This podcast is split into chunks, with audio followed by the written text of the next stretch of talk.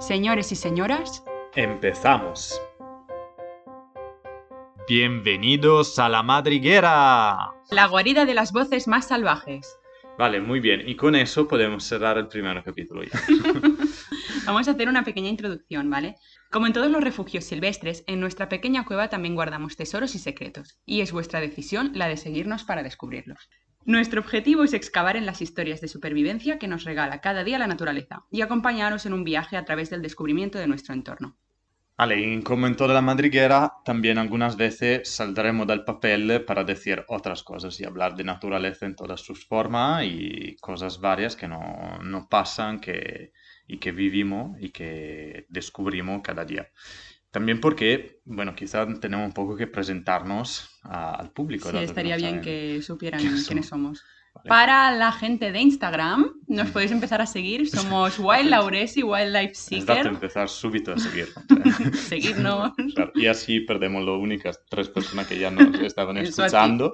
Bueno, yo soy Francesco, soy de Murcia, vengo... No, Se no nota en el acento. Se nota en el acento. No, vale, yo soy el elemento de disturbo del podcast y soy... Sí, si escucháis ruidos de silla, es él. Claro, soy yo. Está muy nervioso. No.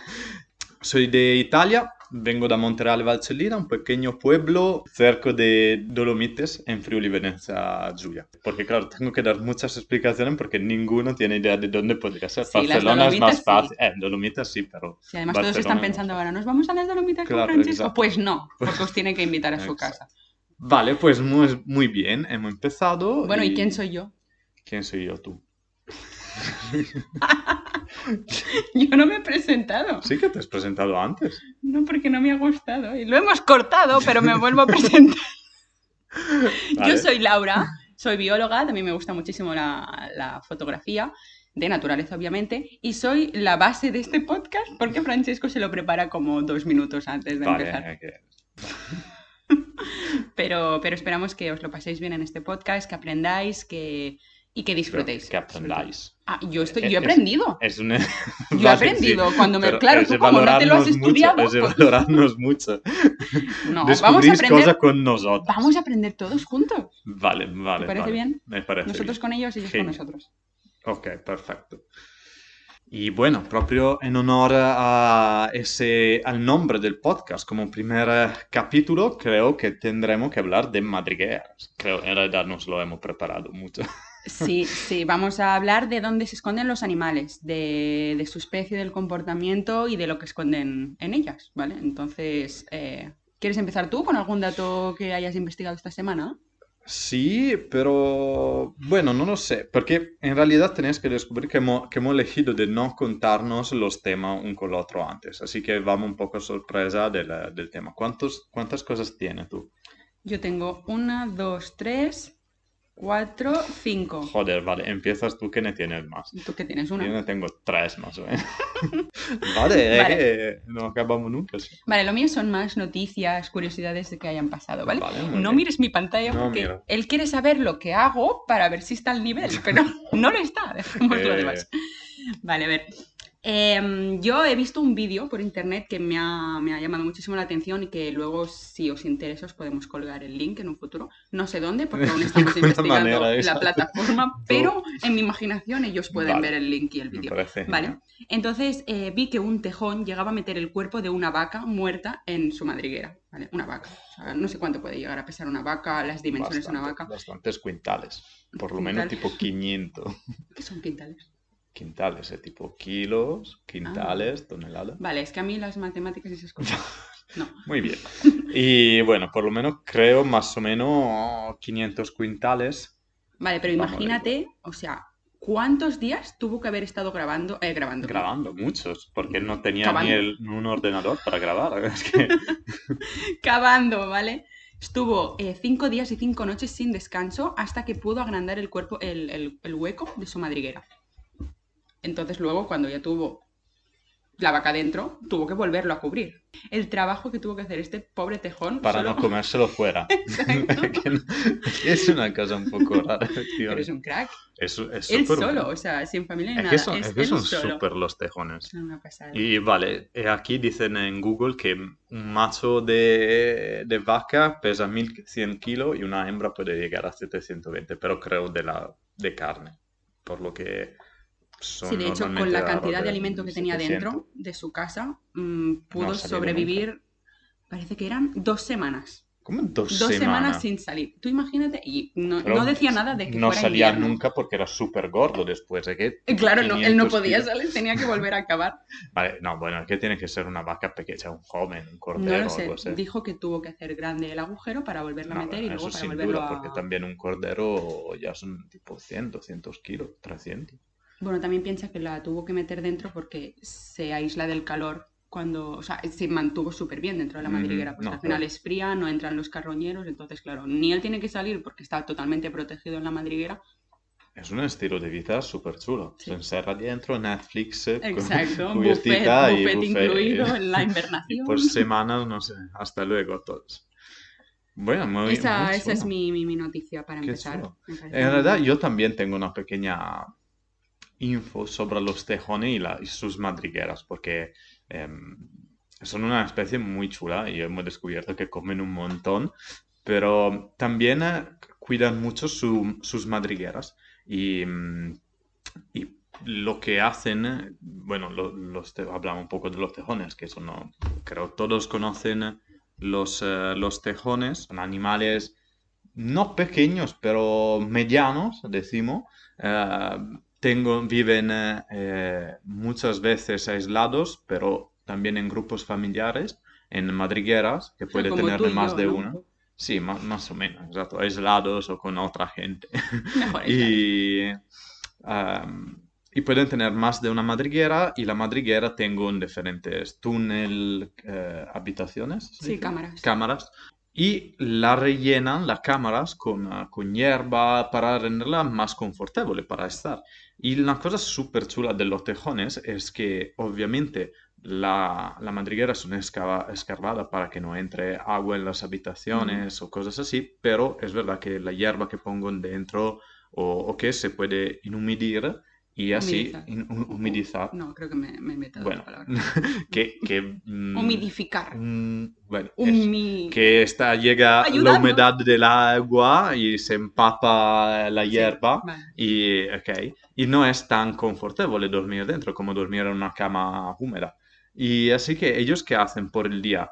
La sacan de la entrada y la dejan justo fuera de la entrada a secarse al sol. Así que después por la, eh, la puede resac- eh, Pero, pero, pero espera un momento. Si hay otro tejón cerca, no se la roban, porque se hacen todos lo mismo. Es cuando, como cuando la gente, los españoles dejamos ropa tendida en Bueno, el exterior. e- eso puede pasar. y la puede- ropa desaparece. Pero, pero los tejones son muchos más territoriales. Aquí le pega una paliza si, si llega otro tejón. No toques mi césped. No toques mi césped, es mío. Y, y así que lo deja sacar y después lo recolecta para tener una casita muy limpia, muy buena y ordenada. Qué bonito. Eso es muy chulo de los tejones. Muy, muy, muy bonito. Bueno, Tendríamos que aprender de ello. sí. O A sea, darnos no- palizas Exacto, cuando se no. Vale. Bueno, yo ya me he jugado uno de los temas. ¿Quieres, ¿Quieres que siga yo? Lo poquito? bombones de naturaleza, es mis informaciones. ¿Bombones? Justo cosas ¿Bombones pequeñitas. de ahí. ช่ o De bombones de bomba? No, bombones Bombitas. de chocolates. Bombitas. O bombitas. No, Depende de cuántos son interesantes. Pues siguiendo con un tipo de madriguera, yo había buscado un, un otra ma- otro mamífero, que es el castor. ¿Vale? Ah. Entonces es, es muy impresionante este bicho, sobre todo por el tamaño de sus madrigueras, que parecen pequeñas desde fuera, pero por dentro tienen... Es un descubrimiento este, este bicho. Entonces, eh, los castores eh, construyen sus casas llamadas como lodge, como si fuera un hotel, ¿vale? Eso Em, pasa muy bien. Claro, sí, sí, cuatro estrellas, cinco casi si quieres. Y lo construyen con ramas y con barro cerca de charcas o pasos, pasos de agua con, con entradas submarinas. Entonces, tienen la parte por la que ellos pueden entrar por debajo es una subcámara donde ellos se secan y luego pasan a la siguiente para no llegar pues todo mojados, todo. Pues como nosotros tenemos el recibidor de casa, pues ellos hacen lo mismo. Entonces se secan, lo tienen todo más o menos limpio y entran a la siguiente casa donde está, a la siguiente cámara, perdón, donde está la familia. En invierno, cuando se congela el barro con lo que han construido toda, toda su madriguera, eh, este se vuelve tan duro que es casi imposible de ser penetrado por otros animales. Entonces eso los protege totalmente de la superficie por si viene pues, un lobo o mm, teniendo en cuenta que los chacales están ya diversificando tanto, pues también podrían atacar. Y ellos durante, durante el invierno, si no es que se ha congelado el lago y no pueden salir por la parte de abajo, entran, la parte de encima no puede estar, está, está cerrada, está completamente cerrada y viven directamente dentro de la, de la madriguera. Te digo una cosa, si la entrada de abajo está congelada, no sé si llegan a salir. No, en, en realidad, uh, por, por, lo que sé yo, no. Ah, inver ¿Invernan? Sí, eh, van, van un poco en letargo, eh, pero en invernación. En, en invernación. sí, perdonáis. En invernación. En este y... podcast vamos a aprender también palabras Vamos, italianas. sí, alguna, exacto, alguna vez. Letargo, invernación. Letargo es hibernación. Ir apuntando. ya, podrían estar también capítulos en italiano más adelante, intentaré de enfilar. Certo. y... Um, pero lo demás es que viviendo mucho en Europa Central, bueno, por donde lo hemos confinado matándolos en todo el resto de Europa, mm. eh, puede ser que el agua congele, eh, pero la salida principal está siempre bastante abajo para permitirle de, de salir al agua. Y en invierno hacen ah, un poco... Claro, las capas superficiales se Claro, se congela, pero... exacto. Sí, pero luego no pueden, bueno, como lo que, lo que hacen, eh, lo que hacen, en realidad no le hace falta mucho salir a, a la, a la superficie, eh, porque lo que hacen es un poco como la sardilla, eh, por lo que sé yo. Porque, claro, si después alguien otro tiene informaciones, siempre donde ponemos los links, poner... En ese espacio poner- maravilloso exacto, de nuestra imaginación. ponéis los comentarios tipo, ah, no, pero yo sabía que los castores... Listillos, hacían- que sois unos listillos y no cosas". sabéis nada. Exacto. Vale, eh, y, lo, y lo último, dos que nos estaban siguiendo hasta aquí se han ido. Estoy muy agresivo. Exacto, muy, muy agres- pasivo-agresivos. Y mm, no, pero hacen como las ardillas, sí que sí, hibernan, pero también se conservan ramas de, em, de los árboles alrededor bajo el agua y en parte de la, Ah, bueno, y el alga también, ¿no? O- Utilizan comer, bueno, sí, comen un poco todos los, ve- los ¿Son vegetales. omnívoros? Son roditores vegetales. Vale. Como todos los, eh, los roedores, comen un poco de todo, pero mucho más eh, la dieta se concentra en cortezas y Ah, vale. partes verdes de las plantas, que pueden eh, sumergir o, de hecho, en parte la, la guardan en el mismo dique que hacen, en la Mm. misma tana. Así que después por invierno se Tana comen. madriguera. Tana madriguera, exacto. Vale, Y- vale, súper interesante. Sí, súper chulo, el castor. Y está en expansión en ese momento. No ha llegado hasta España, pero sí que ha vuelto en Italia, en el norte, cerca de donde vivo yo. Y bueno, también en el centro. No se sabe bien cómo ha llegado, probablemente algo- alguien lo ha liberado en el, en el centro Italia. No vamos a hablar en ese momento de reintroducciones, de cuánto problema puede Eso causar. seguirá en otro Pero en otro, en un otro capítulo lo veremos. Y sí, está, se está expandiendo. Lo hemos, hemos encontrado En Rumanía. rastros, más o menos bueno, en. Rumanía sí. Y cuando fuimos en Francia hemos encontrado Ah, rastros en verdad. el sur de, sur de la Francia. Y creo que está ahí y están los primeros también. Ah, así que... Así que si mm, veis una madriguera así grande, es al final una cabaña, consideraríamos. cabaña. No la ha construido un niño. Bueno, si la veis en España, sí la ha construido podría un ser. niño. Sobre todo si no es en el, en el medio de un Con charco. palos y piedras. Exacto, pero Palos no largos. destruirla igualmente. Está No, bien exacto. que los niños construyen tanas madrigueras. Bueno, cuéntanos algo tú, ¿no? Ah, mi tema es, sí, así que yo voy con mi tema principal que, que me gustaba mucho. Em, y vamos a hablar de fake news, se llama fake Sí, news fake en news. España, Ah. y Australia, porque son dos cosas muy chulas O sea, el continente donde El todo continente. puede pasar. Y donde todo puede matar, además. exacto. Y porque había encontrado una, una noticia muy chula em, de Wombat Heroes. ¿Wombat? Los Wombat Heroes. Ah, héroes. Eros. Y bueno, pero quien no sabe qué es un wombat, el wombat es un marsupial de, de Australia, es muy grande, puede llegar hasta el metro de, de ancho y pesar Ah, hasta, de ancho. sí, pesar hasta 35 kilos. Es muy grande, me lo puedo jurar porque he estado con, buscándolos y en el medio de la hierba alta para fotografiarlo desde abajo es que es grande como una persona en cuatro patas más o menos. Mm, Y parece un pequeño oso con la cara un poco de castor, decimos. Es muy compacto porque obviamente él excava madriguera enorme, porque por ser tan grande, imagináis la madriguera, que pueden llegar a, a ser eh, la ancha hasta 30 metros y profunda 3 metros y medio. Es una máquina para excavar. Y obviamente Bueno, sí que es verdad que tiene uñas muy tiene muy uñas muy ¿verdad? largas, sí. Y por suerte es herbívoro, porque si no te, te Nos mataba. Y mm, la, la noticia que se encontró que en el 2020, cuando ha estado todo el problema de los incendios en África, eh, había En salido Australia. en Australia, sí, en Australia, no en África, eh, había salido esta noticia de, de los wombateros que acompañaban otras especies dentro de las madrigueras para No. que no se quemaran. ¡Qué lindo! Obviamente es una fake news porque Ah, jo. a ver, no, no estaban los wombat ahí girando tipo, ah, Quinta Seed por aquí a salvarnos del, del fuego. Y, pero es verdad que ellos... Pero quizás como- son muy sociables. No, no, no, son, viven solos, Ah, son vale. súper se odian, pero tienen hasta 12 madrigueras Mm. eh, y ne utilizan normalmente hasta 4 y son muy grandes. Mm. Así que mucha, la entrada es que puede ser más de 50 centímetros. Así que casi todos los otros bichos de la fauna pequeña de Australia pueden entrar. Así que cuando están eh, incendios y cosas así, esta tana tan profunda son perfecta para esconderse y otros animales entran dentro la, la tana, ¿Y qué, qué tipos de animales entran? eh, tipo los wallaby, que son canguros más sí. También se han visto Y koala. Eh, 42 exacto, eso.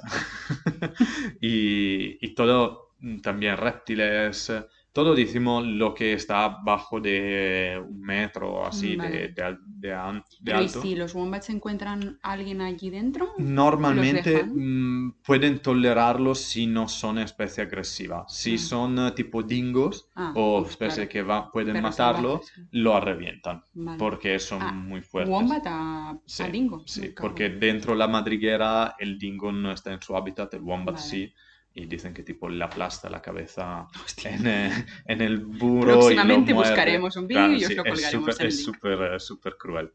Y, y nada, así que sí, es verdad que eh, los wombat son útiles para otra- la otra biodiversidad australiana a salvarse cuando están en los incendios, porque dejan madriguera abierta por, toda, por todos los sitios, y así que ellos se pueden esconder, eh, pero no son bomberos que guían los otros animales dentro, y así que no está bien humanizar los bichos. Tú ya has terminado. Yo tengo una última noticia pequeñita, siempre un bombón de Vale, naturaleza. pues, pues avanzo yo.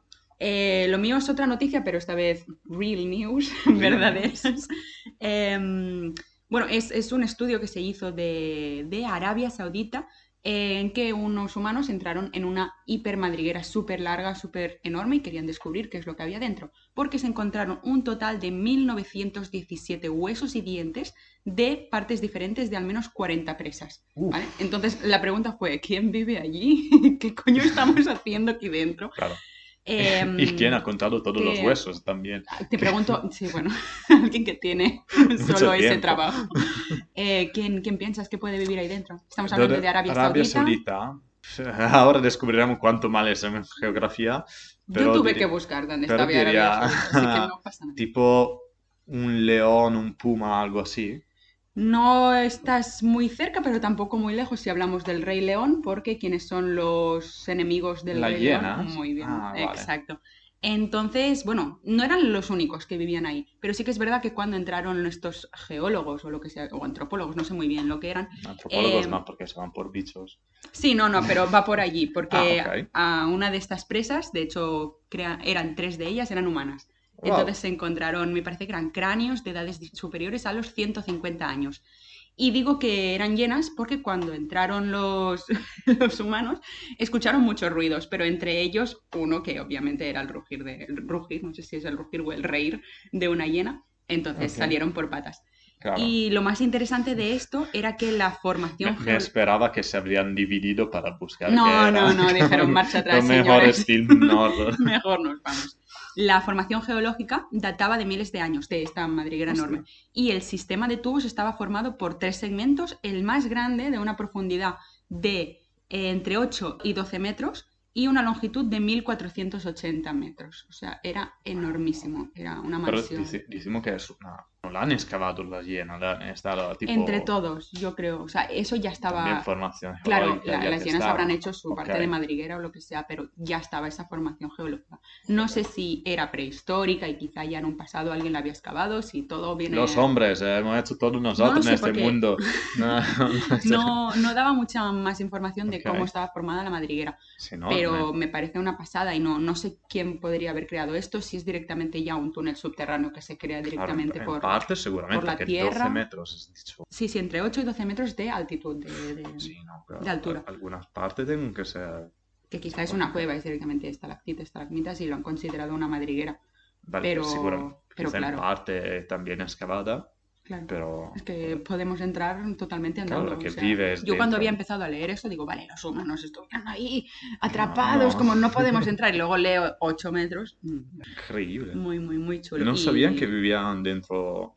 ah, bueno, sí, en Rey León viven dentro cuevas, eh, Sí. las hienas, pero sí, no Sí, sabía... de hecho es la imagen. Ah, es verdad, claro. sí, es verdad, Y- que y era viven eso, era dentro, enorme, dentro esa- cuevas, claro. sí, es verdad, es verdad. Pero bueno, lo más fuerte son estos humanos de hace 150 años que se encontraron allí, que se miraron los dientes, se dataron los, los huesos de ellos. Wow. Y Claro, lo otro, todo lo otro que había eran otras especies que habían ido capturando, Mm. especies pequeñitas, yo qué sé, no sé qué hay en Arabia Saudita, pero lo que sí que quiera que se coma. Árabos probablemente. Pero claro, quizá esta gente directamente se habían perdido por, por la zona y pues cuando ya estaban moribundos o habían atacado o ya directamente claro. se habían muerto perdidos y se los habían metido dentro de la, de la Wow. madriguera. Increíble. Muy, muy chulo. Muy chulo. La verdad. Tendría una otra anécdota sobre las hienas y la madriguera que me Dilo. he acordado que estaba. Dilo, dilo. Que mm, no me acuerdo quién, eh, pero ve juro que es verdad. Me había comentado un documentarista que estaban grabando, tenían que grabar eh, hienas eh, en África y con la guía se habían puesto delante, bueno, habían puesto una cámara y un micro adelante de una salida de la madriguera de hienas, por eso me, me he acordado, así es verdad, tengo madriguera, y, y se habían puesto un poco lejos en el jeep con el guía a, a grabar, a esperar eh, para recoger el material. Así que cada la noche empiezan a salir las hienas y empiezan a escuchar los ruidos, que comen, que riñan. Sí, Eh, sí, eso. riñen. sí. Y, y vale, y el guía le había dicho no bajar absolutamente del coche si no ve lo digo yo, cosas así. Así que pasa la noche y ellos esperando y, mm, eh, y empieza como todos, que cualquier persona ha hecho esperas, sabe que de vez en cuando te duerme, se duerme uno, se duerme el otro y así. Así que estaba un momento que estaban todos medio dormidos, el guía también. Y, y ese genio de documentarista era tipo una hora que no se escuchaba nada desde el micro. Y han dicho, bueno, voy a recogerlo y nos vamos a la- al hotel. Así que sale dal, dal jeep, hace como tres metros adelante del jeep. El guía, al sentirlo bajar, se ha despertado, ha ascendido, arrancado el coche, iluminado adelante y él estaba rodeado de hienas que estaban ahí quietísimas, eh, tranquilas. Todo Así de que- ojos brillantes. Claro, Guau. exacto. Imaginad estar en el medio de la sabana sin nadie, rodeado de hienas, y el guía que te está Estaban dando, te estaba manteniendo hostia y insultándote, tipo, vuelve atrás, subnormal. Pero y todo bien. Sí, él eh, tipo retrocedió en el coche y han esperado hasta la mañana después para bajar y recoger el material. Qué fuerte todo Sí. esto. Qué No miedo. va- Escucháis la guía local, si me dije no bajar, no bajáis. ¿Puedo decir solo una cosa sobre una hiena? Sí. Hay una, bueno, nosotros tenéis que, os ponemos en situación, hace unos meses queríamos ir a Kruger, luego nos dimos cuenta que no teníamos dinero y lo hemos dejado para el año que viene. Entonces, Kruger, Sudáfrica, em, hemos empezado a seguir un montón de páginas de Instagram, por lo menos yo, de, de Sudáfrica, de Parque Nacional, y hay una hiena que es bravísima, que anda solo con dos patas y que todo el mundo la fotografía, Ah, ¿la has he visto? Que va coja. sí. No sé muy bien que tiene como una parálisis de las piernas traseras. Probable. No sé si quizá la han depredado, se ha caído por algún sé. eh, sí, Pero va sola, completamente sola, caza como una loca, no tengo ni idea de cómo caza, pero sobrevive. Tiene que tener Quiero decir, no está delgada, ¿sabes? Está Sí, bien, sí, de cuerpo y de todo. Y Pa- se parece, deja... parece un bodybuilder además, porque tiene Totalmente. toda la parte Tiene delante súper developada para... Y nada, quería compensar. decir que es, es una pasada de Son, son supervivencia. animales eso. muy chulos. Y bueno, siguiendo para curiosidad rápida, dato que Que llevamos 30 minutos. llevamos 30 minutos, vamos rapidísimo para hablar eh, de... Tenemos que hablarlo un poco de lobos Mm. también en eso. Exacto, gracias para el efecto audio. Y para, para hablar de, eh, de los lobos, bueno, los lobos tienen muchas subespecies. eh, en Europa tenemos por lo menos tres subespecies. Está, bueno, el lobo europeo, el lo- lobo gris, el lobo subespecie itálica y la subespecie eh, signatus, que es lo de Iberia, que son más subespecies eh, que se han developado, decimos des- Desarrollado. desarrollado desde el aislamiento Ujú. de entre una y la otra. Y em, para, que hablaba en español, el lobo ibérico eh, a- llega a pesar hasta el macho 35-40 kilos, como un pastor alemán. Eh, son muy chulos, tienen características fenotípicas diferentes respecto al lobo europeo.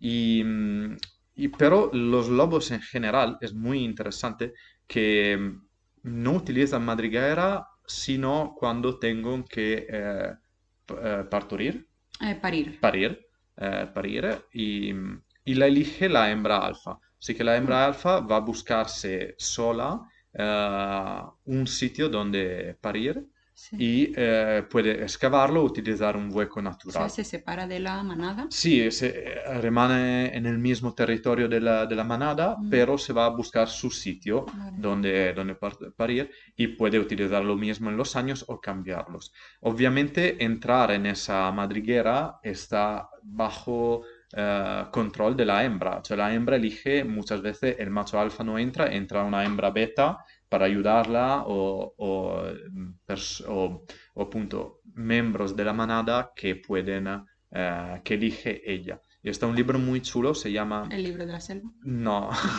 se llama 2000 días con los lobos. Es un libro de eh, dos documentaristas que han tenido una manada en captividad, como se utilizaba en los noventas para grabar los documentales.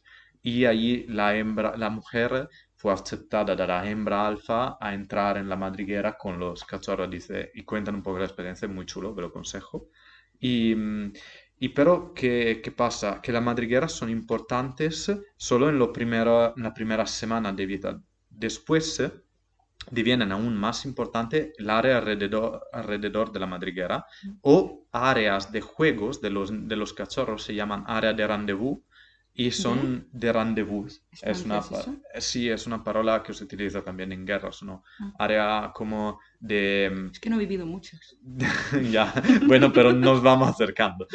Y, y son áreas co- confinadas, desde pequeñas, seguras, donde el, el cachorro, los cachorros pueden jugar, pueden eh, ser bastante grandes. Como el y- patio de la escuela. Como el patio de la escuela, exacto. Y más los cachorros crecen, más la área esa diventa más grande. Y ahí las manadas vuelven para traerle, traerle la la comida. Exacto. Es como un patio de la escuela de niños ricos. Y, y nada, simplemente para decir que si tenéis la fortuna de, encontrar, de estar de vivir con una manada de, de lobos o así, no ir a buscar las madrigueras, no porque no es seguro, por cuanto vais de verdad a molestar una especie que, además de la, de la madriguera, el área alrededor de la madriguera son Es muy, muy sensibles, muy importantes, y se tengo que dejar tranquilitos. Así que si veis un lobo, lo fotografiáis, pero no lo Pero- seguís, ¿vale? exacto. Y Gracias. enviarnos la ubicación que venimos también nosotros a fotografar. Vale, muy interesante eso y muy bonito en cuanto a conservación. Ya, ya. Buen Los lobos son amigos, no, No enemigos. comida. No comida, exacto. Vale, ahora realmente es una curiosidad un poco Vale. de historia. Era para que supierais un poco de dónde proceden las madrigueras, porque ya existían de tiempos eh, de los dinosaurios, ¿vale? Ellos fueron de los primeros en construirlas, datan de hace 110 millones de años, por lo tanto, época totalmente jurásica. Y em, las primeras aparecieron en Australia, como no, tendría que haberlo sacado antes en ese... Obviamente, habría estado un segue perfecto. y pertenecían a la especie, bueno, al grupo de animales llamados ornitópodos, que lo tengo que leer porque es que si no, no me acuerdo, que son dinosaurios bípedos de tamaño semejante a las iguanas modernas. Y, mm, y bueno, estas madrigueras les ayudaron a sobrevivir durante los tiempos que había glaciaciones, o sea, periodos de enfriamiento global súper heavy, a la vez que calentamiento, ¿eh? cuando había esta- estos cambios temporales, eh, de temperatura, perdón. Entonces eh, se adaptaron y pues construyeron las primeras madrigueras. Entonces no es de sorprender que cualquier animal que encontramos ahora que provenga de, de los dinosaurios pues pueda, pueda seguir utilizándolas. Tener madrigueras. Muy chulo, muy chulo. Vale, pues a mí solo me queda una cosita que quizá cierra un poquito todo el papel de las madrigueras.